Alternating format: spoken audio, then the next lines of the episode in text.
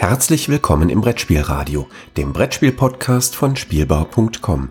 Heute eine Episode Die 2 mit Per Silvester und Yorios Panagiotidis. Herzlich willkommen zu einer neuen Folge von Die 2, dem kurzen Podcast von Spielbar.com, in dem ich, Georgios Panagiotidis, über ein Spiel spreche, das zufällig aus meiner Sammlung gezogen wurde. Und das gleiche äh, macht auch Per Silvester, der zufällig ein Spiel gewählt hat, über das er jetzt äh, gleich mit uns sprechen wird. Hallo Per. Hallo, Gergas. Juti, es ist äh, eine neue Woche, geht los. Äh, wie fühlen wir uns denn so? Sind wir alle munter, fit und äh, alles noch dran? Noch ja, ich bin mal gespannt, wie diese Woche beginnt. das ist richtig, das ist richtig. Mal sehen, mal sehen wie, der, wie der Rest wir der Woche nehmen ja nicht live auf. Genau, wir nehmen nicht live auf, genau. Wir nehmen zeitversetzt auf. Mal sehen, ob wir Insofern kann es jetzt. sein, dass wir unfreiwillig komisch werden. Ja. Ja, oh, ja, nee, das ist, äh, ich glaube, freiwillig komisch ist uns bisher eh noch nicht gelungen. Aber ähm, gut. Fall- Fangen wir doch gleich mal an, springen wir mal äh, ins Gefecht. Äh, Wir haben einen Zufallsalgorithmus, der ein Spiel für dich ausgewählt hat. Äh, sag doch mal, welches Spiel das war. Also, mein Zufallsalgorithmus, das ist ja ein anderer als deiner. Also richtig, richtig. Äh, Also unser Zufallsalgorithmus hat ein, wieder einen Klassiker ausgesucht. Oh, sehr gut. Es kann aber sein, dass du den gar nicht kennst. Ich weiß nicht, ist auch gleichzeitig eins meiner, ich will nicht sagen Lieblingsspieler, aber eins von den beiden Spielen, die ich am häufigsten gespielt habe überhaupt. Okay. Meine Version habe ich 1999 gekauft. Das war die zweite deutsche Aufgabe von dem Spiel. Das Originalspiel geht aber zurück auf das Jahr 1903. Okay. Und Äh, Moment, Es das, das, das engt das ein wenig ein. Das ist Das nicht Love Letter. Das, das kann ich schon mal ausschließen. richtig, das, ähm, der Autor ist ein Medium. Ein Medium. Namens, ja, er war ein Medium, das musste ich jetzt noch mal mit. Ah, hervorragend. Äh, der hieß Edgar Casey.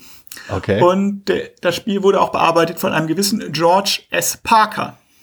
okay. Ja, der Parker. Ach so. Parker Brothers. Ach Es so, war ach das so. erste Ich, dachte, der, der, der Typ, der diese Jacken erfunden hat, aber gut. Nee, nee, nee, nee, nee, es ist tatsächlich das.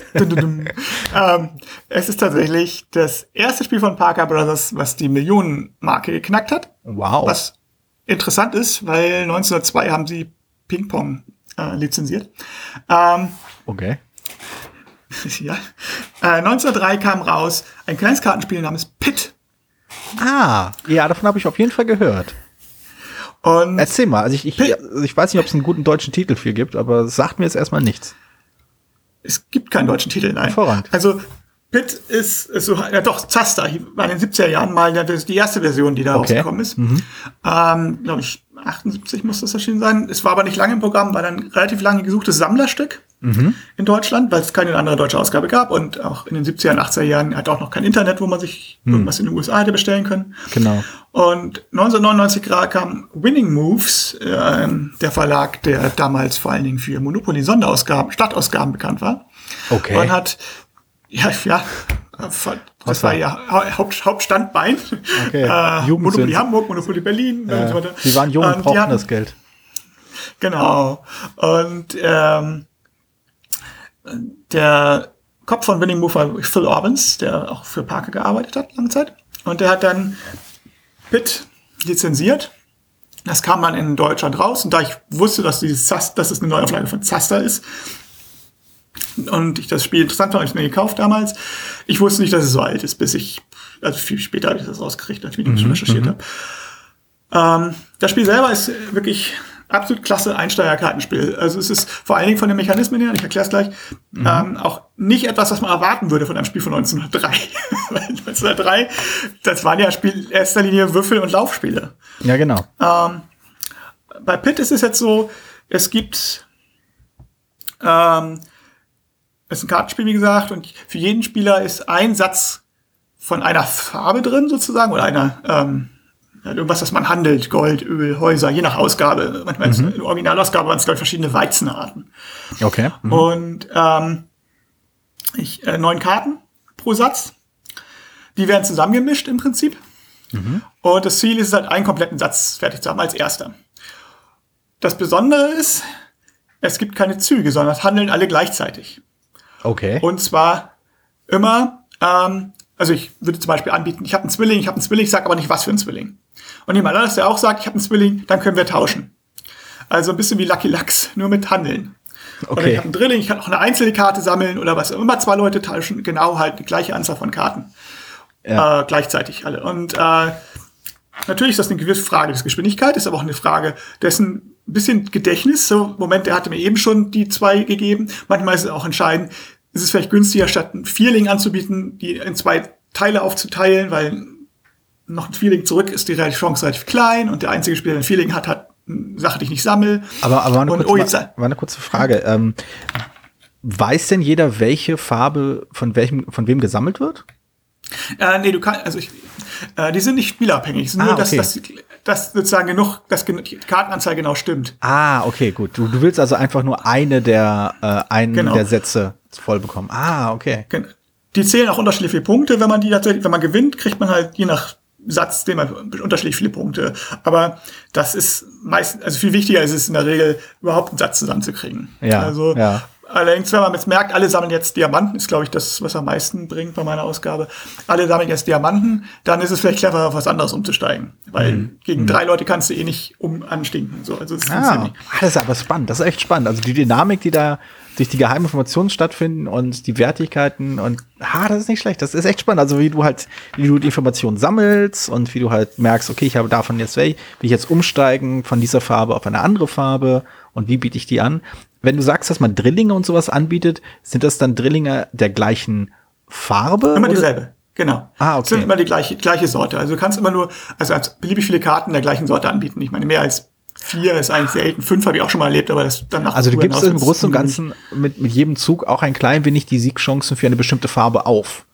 Also du hast halt immer so quasi, Genau. du, äh, du spekulierst darauf, dass du eine Farbe bekommst, die du sammeln willst, aber gibst dafür eine Farbe auf, äh, die, du, die du halt nicht sammeln willst. Ah, ah das ist aber Genau, clever. manchmal ist, das ist manchmal clever. kann man kann es halt clever sein, dann doch wieder umzusteigen, wenn man merkt, dass die anderen auch dieselbe Sachen sammeln wie man selber.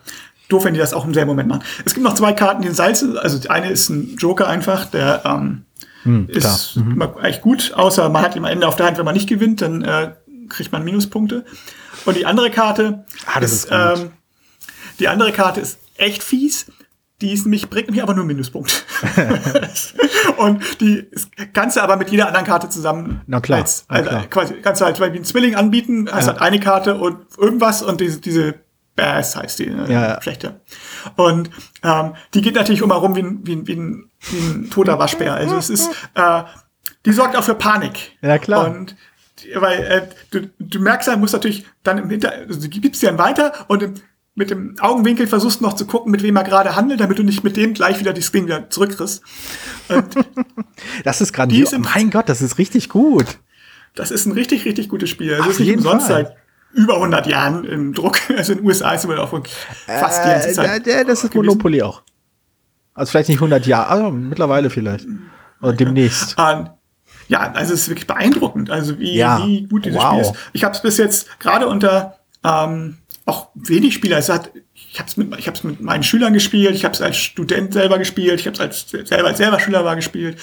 nee, der Schüler war ich nicht mehr 99, aber ähm, ich habe es äh, als Referendar, als Student habe ich es gespielt.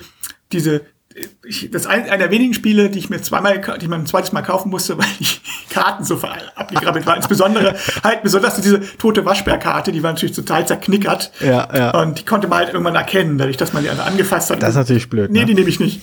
Und Ja. Ich glaube, es ist zurzeit gar nicht in Deutschland verfügbar. Also die keine, deutsche Ausgabe. So, es gibt, Verrückt. man kriegt die englische Ausgabe, Sprachausgabe ohne Probleme. Also es ist Und ähm, äh, mit wie vielen Leuten, also was ist so deiner Erfahrung nach so die beste Konstellation? Wie viele Leute sollte man das spielen? also mindestens zu viert. Ah, okay, Äh, ja. Und ähm, ansonsten, also ich glaube tatsächlich, auf meiner neuen Ausgabe steht vier bis sechs, aber es sind acht Sätze drin, dann kannst du auch locker mit acht Leuten spielen. Du brauchst, es gibt keinen Grund, nicht die, also, mit, also es gibt keinen Grund, dich auf sechs zu beschränken und zwei drin zu lassen. Also du kannst, wenn du die Möglichkeit hast. Nach oben hin ist eigentlich fast lustiger. Der eins natürlich, die Frage, du musst natürlich irgendwie, müssen die alle irgendwie erreichen können. Mit, ich habe es auch schon zu zehn, glaube ich, gespielt, bilde ich mir ein. Ich bin mir aber nicht ganz sicher. Also acht geht auf jeden Fall. Du musst halt einen Tisch haben, der das anbietet, wo die Leute nicht ganz weit weg sitzen, damit die halt von miteinander handeln können. So ein klein wenig wie die, die äh, Microgame-Version von Sidereal Confluence. Mag sein. Ja, vielleicht. Ja, wer, wer weiß, ne? Wer weiß. Ich weiß es nicht. Ich hab's, ich hab zu der Konferenz nicht gespielt. Ach so. Ah. Nein, aber deswegen kann ich es nicht beurteilen. Auch, Ja, auch, auch so ein ist ein hektisches Handlung, äh, Handelsspiel mit bis zu acht Spielern, glaube ich. Und äh, bloß halt gnadenlos überfrachtet mit Optionen und Kombinationsmöglichkeiten und überhaupt. Daher der Microgame-Vergleich. Ja, okay. Ja, ja es ist wirklich, also es ist ein total cooles Spiel. Also ich das klingt super, auf jeden Fall. Also wenn ich, ich würde jetzt gleich danach gucken, wenn äh, ich nicht irgendwie mein ganzes äh, äh, Aufnahmesetup hier äh, ummodellieren würde, damit nicht irgendwie Mhm. alles andauernd so Klackergeräusche zu hören sind, wie ich irgendwie das Internet nach einer Ausgabe da ab, abgrase. Aber ja, also ich werde auf jeden Fall äh, ein Auge drauf halten, weil das klingt echt richtig gut. Also es hat alles, was ein gutes Spiel ausmacht. Es ist schnell so erklärt. Also man weiß sofort, es kann man in zwei Minuten erklären. Ich habe ja auch gemacht. Und das, und es weiß sofort jeder, was zu tun ist. Das ein, also es sind natürlich Leute, die nicht gerne reden, haben natürlich ein Problem. Ne? Ja, klar. Ähm, Äh, aber das- sonst ist es, ist es äh, einfach pfiffig. Ich lass mir einmal eine kurze Sache noch, Anmerkung. Ähm, die Fun Facts über Parker, Okay. die ich am Anfang des Podcasts gesagt habe, habe ich, äh, ich kann einen kurzen Buchtipp nochmal sagen, äh, ist aus dem Buch The Game Makers von Philip Orbans über die Geschichte von Parker-Spiele. Äh, leider auch nur auf Englisch verfügbar, aber wer sich dafür interessiert, kann ich auch nur empfehlen. Phil Orbans war nicht nur der Kopf von Winning Move, sondern eben auch, hat auch lange Zeit bei Parker gearbeitet und hat die, also hat ein Buch speziell über Monopoly rausgebracht, den was mit Monopoly, mein Titel gerade nicht im Kopf, und halt eins über die gesamte Parker-Geschichte. Äh, auch sehr interessant, auch gerade was ähm, das Ende von Parker betrifft, was, äh, wo die sich halt mit Videospielen damals übernommen haben. Ja, ja. Und Ja. Also ich habe mal kurz einen Blick raufgeworfen. Ähm, es gibt die alte Version, du wahrscheinlich hast von Winning Moves, für äh, billige 57 Euro bei Amazon, zumindest zum Zeitpunkt dieser Aufnahme. Aber anscheinend hat Hasbro das rausgebracht äh, mit einem Buzzer, soweit ich Genau. das sehen kann. Also meine Aufgabe hat kein Buzzer. Ja. Aber ich, ich glaube, ich vermute mal, die Rechte sind zurückgegangen an Parker, beziehungsweise damals an, jetzt Parker ist ja an Hasbro Hm. aufgekauft worden. Bei Winning Moves gibt's ja meines Wissens gar nicht mehr. Das den Eindruck habe ich auch, ja. Ja, aber äh, das gibt es anscheinend für wenig Geld, für sehr wenig Geld, äh, beim äh, Online-Konglomerat, äh, was, welches völlig ähm, gewissenlos und ohne Moral Menschen ausbeutet. Ich werde es jetzt nicht namentlich nochmal nennen. Ich mag, ich mag den Laden nicht so sehr. Ich, ich versuche da nicht zu, nichts zu bestellen. Aber gut, das sind andere Themen. Ich wollte wissen, ob es ihn gibt. Ja, ja, das ist die Version. Ich glaube, die Hasbro-Version ist die zweite, die, die, Ersatzaufgabe, die ich habe. Die ist nicht ganz so schön wie von Winning Moves, aber hat dafür einen Buzzer. Ja, ja. Wozu braucht man den Buzzer? Naja, wer als erstes fertig ist, haut Ah, er. okay. Bei mir haut er mal einfach in die Mitte. Äh, damit ist klar, dass dann ist es zu Ende. Wenn zwei Leute gleichzeitig, fast gleichzeitig zu Ende sind, dann Ja, ähm, ja. wer schneller haut. Oh, spannend. Also ich befürchte, wenn wir hier mit der Aufnahme durch sind, äh, werde ich wahrscheinlich gucken, ob es nicht woanders noch zu, zu haben ist und das dann bestellen. Das ging echt so, das ging echt gut. Grandios. Ähm, ja, ich, ich, ich fühle mich immer ein bisschen schlecht. Ich habe immer so das Gefühl, es ist irgendwie, diese, die- diese, diese Folgen haben eine super interessante erste Hälfte und dann haben so eine Hälfte so, ach ja, so, so ein Spiel halt. Na gut. Ja, das stimmt. Ich bin. Also Deine ich vermute. Sind obscurer, deine sind dafür besser analysiert. mal schauen, mal schauen. Also, ähm, ja, also der äh, Zufallsgenerator, Schrank 17, ähm, hat ausgespuckt ein Spiel, welches ich, welches eine meiner ersten äh, Spielkäufe war. Also Spiel im Sinne von äh, die, die Messe in Essen. Ähm, eine wenigen Käufe, die ich da selbst getätigt habe, also der ersten Käufe, die ich selbst getätigt habe, meine ersten zwei Besuche dort, da habe ich so große Kisten mitgenommen und das war, glaube ich, vielleicht war es mein mein zweite oder dritte Mal, als ich da war. Und das war damals noch ein kleiner, unbekannter Verlag, der mittlerweile etwas gewachsen ist, aber das Spiel ist so ein bisschen untergegangen. Ähm, beziehungsweise es, es kam zwar eine neue Version heraus, es ist ein italienischer Verlag, es kam eine neue Version heraus ein paar Jahre später, ähm, mit Erweiterungen und angeblich verbesserten Regeln und hast du nicht gesehen, aber im Kern dieselbe.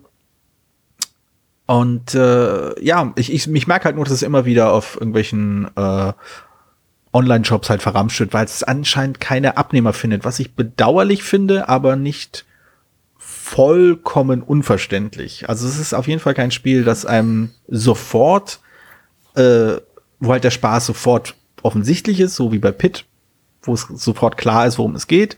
Es ist ein Spiel, bei dem man ein bisschen knobeln muss, äh, bei dem eine Menge Leute so ein bisschen zurückschrecken, weil eine gewisse Art des räumlichen Denkens ist auch vonnöten. Man, man verschiebt so äh, Plattformen auf einem, auf dem Spielbrett und versucht äh, dann irgendwie sich dann hinzupuzzeln, um irgendwas einzusammeln. Und äh, ich finde es grafisch echt hübsch, auch wenn äh, das Spielbrett selbst einfach nur einen Abgrund ins Nichts darstellt, was an sich schon, wie ich finde, sehr, sehr lustig ist, so die Vorstellung, ich möchte ein Brettspiel machen und auf dem, auf dem Brett sieht man einfach nur einen Abgrund von oben. Ähm, also in der Mitte ist einfach nur Dunkelheit. Äh, genau, also äh, das war jetzt genug Hinweise für Leute, die es vielleicht äh, erraten haben. Oder ich habe es erkannt. Ja, hervorragend. War, war mir ja klar. Gut. Äh, ich hab's auch. das, genau. Es gibt so ein paar Spiele, die, glaube ich, äh, die wir so äh, vermutlich noch mal also wo ich dir zuvorkommen werde, dass ich äh, erst drüber spreche, bevor äh, der Zufallsgenerator sie die ausgibt. Das Spiel, von dem ich rede, nennt sich Sato Arepo Tenet Opera Rotas. Ein Name, den ich durchaus auswendig gelernt habe damals, als ich es mir geholt habe.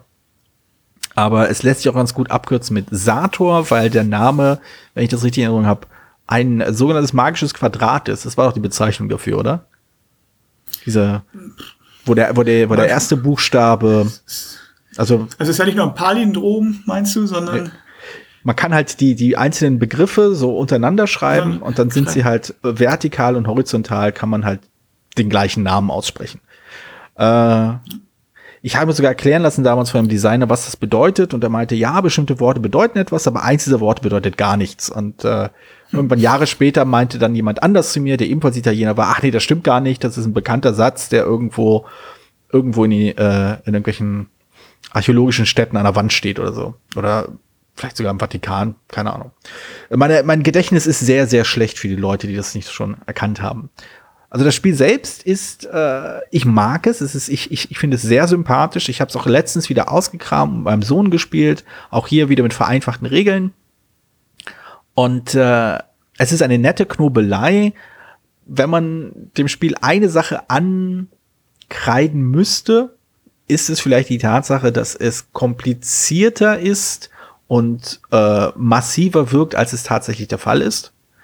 Ähm, ich habe die Erfahrung gemacht, wenn man das erstmal ein, zwei Mal gespielt hat, merkt man, dass es eigentlich ein ziemlich kurzes, flinkes Rennspiel ist, dass die Optionen, die man hat, eigentlich sehr mächtig sind und man eigentlich fast immer mit etwas etwas Überlegung sich gut positionieren kann, um was zu erreichen.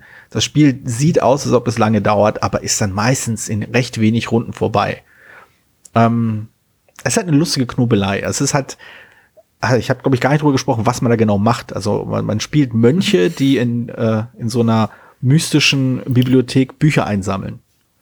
Und diese Bücher äh, liegen halt auf Plattformen über diesem Abgrund und diese und jeder Spieler kann mit Karten die ähm, die Plattform bewegen nach bestimmten Regeln, um so dann äh, einen Weg dorthin zu bekommen. Wobei das dadurch noch eingeschränkt wird, dass man nur so weit gehen kann, wie man Karten gespielt hat. Also möchte man ziemlich viel bewegen, ziemlich viele Dinge hin und her bewegen, damit man möglichst weit gehen kann und so ein, so ein paar leicht fricklige Regeln, die das Spiel eben komplizierter aussehen lassen, als es tatsächlich ist. Ich mag es halt irgendwie, weil es so eine angenehme kleine Knobelei darstellt, die nicht zu lange braucht. Ja, ich finde es auch ziemlich gut. Also ich habe es aber auch schon Jahre nicht mehr gespielt. Hm. Ähm, ich mag ja diese, diese ja, diese Knobelspiele, wie du schon sagst, gerade in Verbindung mit einem Rennspiel, wo man dann so einen schönen Zug erknobeln kann, wo man den die anderen so, oh, das war ein toller Zug. Ja. Das, irgendwie ist das schon, also nicht mehr, das ist irgendwie mein schönes Gefühl, finde ich. Und das schafft dieses Spiel eigentlich ganz aus. Ich meine, es hat auch dem Pentomino sozusagen äh, Boom schon ja, um Jahre vorausgesehen. ja, das ist wahr. Aber es ist halt, ähm, ja, es ist halt, äh, ich weiß nicht, irgend, irgendwas an dieser Knobelei ist halt reizvoll. Ich glaube, es ist vielleicht, also wenn ich, wenn ich wirklich was, wenn ich jetzt mich mal richtig ransetzen würde und mal versuche, sämtliche Nostalgie dieses Spiel halt für mich halt auch immer noch trägt, abzustreifen, würde ich, wenn ich, wenn es jetzt mir jetzt auf den Tisch kommen würde, würde ich vielleicht schon bemängeln, dass man es hier und da glatter hätte machen können. Das Design, es kam 2008 raus und jetzt zwölf Jahre her. In zwölf Jahren hat sich halt sowohl designtechnisch viel getan, als auch halt von der Erwartungshaltung, die Spieler zu Recht von einem Spiel haben dürfen. Ähm, es gibt halt noch ein paar paar klapprige Regeln zu viel. So ein paar Optionen, die man nicht wirklich zwingend braucht. Es gibt so Sonderkarten, die auf bestimmte Art und Weise in die Hand eingebunden werden können. Also wenn man darf Karten abwerfen, um andere Karten zu ziehen und Punktevergabe und tralala. Das, das gehört auch zur Knobelei dazu, ist auch eine wichtige Beschränkung, aber äh, weiß ich nicht. Ich glaube, ich glaube, wenn jemand dieses Spiel jetzt entwickeln würde, wäre es glatter. Es ist halt auch optisch tatsächlich so sehr ich das Thema auch sympathisch finde und auch die Optik mit diesem alten Buch. Also ja, das ist die Packung ist großartig. Schachtel, die Schachtel, Schachtel sieht aus wie ein altes Buch, wo dieser Satz drauf ist. Aber es ist natürlich nicht unbedingt ansprechend. Also wenn man nicht selber drauf steht, auf sowas, wenn man sagt, das wenn ich das, also es ist, wenn überhaupt hat man dann den, den Eindruck, ah, das ist sowas wie, ähm, na, wie heißt sie denn? Biblios? Nein, wie dieser, äh, dieser Mönchfilm da. Ach so, äh, ja, Geheimnis der Rose. Na, nee, Name der Rose. Rose genau. Geheimnis der genau, Abtei und Name der Rose. Das war's. Richtig, genau. Also sowas würde man vielleicht davon erwarten. Aber auch hm. mit dem lateinischen Satz und so, das ist alles sehr clever und alles sehr schön. Aber vielleicht zu clever, also vielleicht zu wenig, also ansprechend, ich weiß es nicht. Wenn also ich, ich stimme dir zu, also das hat unglaublich viel Charme, also die, die Schachtel sieht super aus, die Miniaturen, äh, das müssen wir mal sagen, das, 2000, also das Spiel kam 2008 raus, das ist so, das sind so Details auf diesen kleinen Figürchen drauf, da, da schlagen Leute heutzutage die Hände über den Kopf. Ähm, wenn sie das quasi in Kickstarter in, in 400-fache Ausführung bekommen. Das sind natürlich offensichtlich sehr viel wenige davon, aber diese, Figuren sind, haben halt eine Menge Details drin. Diese kleine Minute, diese kleine Figuren, die sind halt wirklich, also ich war ziemlich, ziemlich beeindruckt ähm, von der Aufmachung dieses Spiels. Und äh, ich finde sie halt immer noch, ja, es ist halt, es hat halt, ich habe das Gefühl, dass ich immer wieder das gleiche, auf den gleichen Begriff zurückfalle, wenn ich über diese Spiele spreche, aber es hat halt auch einen gewissen Charme. Es sieht irgendwie knobelig aus, witzig aus, interessant aus, wenn man halt sowas mag. Aber ja, es hat halt, es, es, es packt einen nicht so direkt und sofort, wie es andere Spiele vielleicht tun. Also es gibt halt sowas wie, ähm, also thematisch, gerade halt diese lizenzierten Produkte packen einen viel eher. Oh, es gibt ein Battlestar Galactica Brettspiel, wow. Oder es gibt, äh, oder wo ich es gerade aus den Augenwinkeln sehe, so ein Spiel wie Treasure Island, das sieht halt grandios aus. Du hast halt so viel Kram, die du auf den Tisch packen kannst, wie du spielen kannst. Und selbst was da wie weißt du auch gleich, was dich erwartet. Ja. Da weißt du auch gleich, was dich erwartet. Genau. Bei so ein Spiel wie dieses Menschspiel, wie gesagt, da hast du, wenn überhaupt, eine andere Erwartung. Und ich glaube, wenn das bisschen Nummer kleiner, einer kleineren, was kleineren Schachtel so hm. und dann, äh, ja, wie du schon sagst, ein bisschen verdichtet, fehlt auch so das auf den Kern und dann ein bisschen interessantere Grafik. Also weiß ich nicht, die Grafik vom, vom Thema. Ich mag die Grafik auch, aber ich meine jetzt mehr so so ansprechende Sachen. Ich weiß es nicht. Das hätte, glaube ich, eher sein, sein Zielgruppe gefunden. Aber ich das kann gut sein. Auch also ich, also, also ich glaube, vieles, also heutzutage würde es halt schon ein bisschen betucht aussehen, so nicht betucht, sondern betagt aussehen, das war das Wort, ähm, weil es halt eben so viele kleinere Stützregeln hat. Also es gibt Regeln, die sind nur dafür da, um andere Regeln irgendwie auszugleichen. Ähm, bestimmte Optionen. Was du halt meinst, ist, wenn man es ein bisschen verdichten würde, wenn man äh, so ein bisschen Exzess so ein bisschen rausnimmt, ähm, dann würde das und, und vielleicht etwas kleinere Packung dann würde das auf jeden Fall richtig gut funktionieren. Ich glaube, das, das hat schon, das, das kann schon gut sein. Es ist halt eben, ja, es ist halt ein kleineres Spiel und dementsprechend würde es halt auch kein so ein riesen Verkaufsschlage sein, aber ich glaube, Leute würden es eher und vielleicht auch besser in Erinnerung halten, wenn dieses Spiel halt äh, mit, vielleicht jetzt etwas modernisierter gewesen wäre. Ja, also ach, ach schon ein schönes Spiel. Also auch ein Spiel, das ich sehr gerne in meiner Sammlung halte. Auch wenn es wirklich selten auf den Tisch kommt.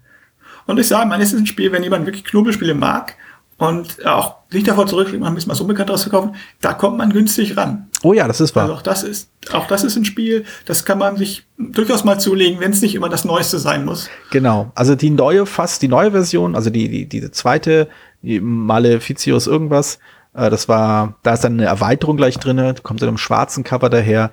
Da sind halt noch ein paar zusätzliche Regeln drin. Ein, ein, ein Geistmönch ist da noch drin äh, als Gegenspieler.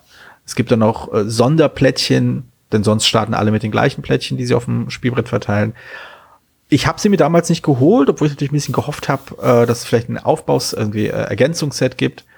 Ähm, ich muss zugeben, ich, ohne sie gespielt zu haben, jetzt, ich habe letztens wieder reingeschaut, was da alles drinne steckt und ich weiß nicht, ob man es braucht, aber es ist eine nette Ergänzung, falls einem irgendwie das Grundspiel langweilig wird der Spieler braucht ja alles.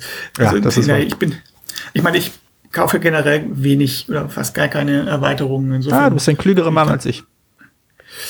Ja, weil ich einfach zu viele Spiele habe, die ich sowieso schon im Grundlevel nicht spielen kann. Was hat mich noch nie abgehalten. Und dann auch noch die Erweiterung. Es gibt ganz, ganz wenige Ausnahmen. Aber das ist mal was für eine andere Folge, würde ich sagen. Ah, das ist wahr, das ist wahr. Die ist langsam zu Ende, ne? die, es geht langsam dem Ende zu. Das denke ich auch, das denke ich auch. Also sehr schön. Also wir hatten einmal äh, von mir Sato Arepo Tenet Opera Rotas, das kleine italienische Spiel über Mönche, die ihren Büchern hinterherlaufen. Äh, und wir hatten Pit, das unfassbar alte Spiel, das immer noch überraschend äh, modern und dynamisch und toll funktioniert und für ein Appel und ein Ei wenn man Apfel und Ei bei seinem Biohändler aus dem Edelbezirk kauft, äh, zu haben ist. Ja, und auf jeden Fall sehr empfehl beides empfehlenswerte Spiele. Ja, und ich weiß ja schon, was ich mir jetzt gleich, äh, nachdem wir ja auf Stopp gedrückt haben, mir holen werde. Nun gut, äh, ich danke dir, Per. Ich weiß jetzt endlich, was ich den Rest des Abends machen werde. Und äh, wir sprechen uns dann in der nächsten Folge. Genau, da freue ich mich schon drauf. Okay, cool. Ciao. Tschüss. Vielen Dank, dass du diese Episode Brettspielradio D2 gehört hast.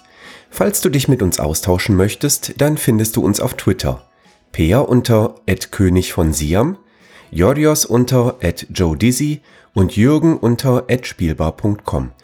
Außerdem gibt es eine tolle Community rund um das Beeple Brettspiel Blogger Netzwerk. Hier nutzen wir Slack, eine kleine App für den Austausch mit Hörern, Lesern und Zuschauern. Falls du ebenfalls dazu stoßen möchtest, sende einfach eine E-Mail an info@spielbar.com, dann senden wir dir einen Einladungslink zu. Bis bald, wieder hier bei Brettspielradio die 2.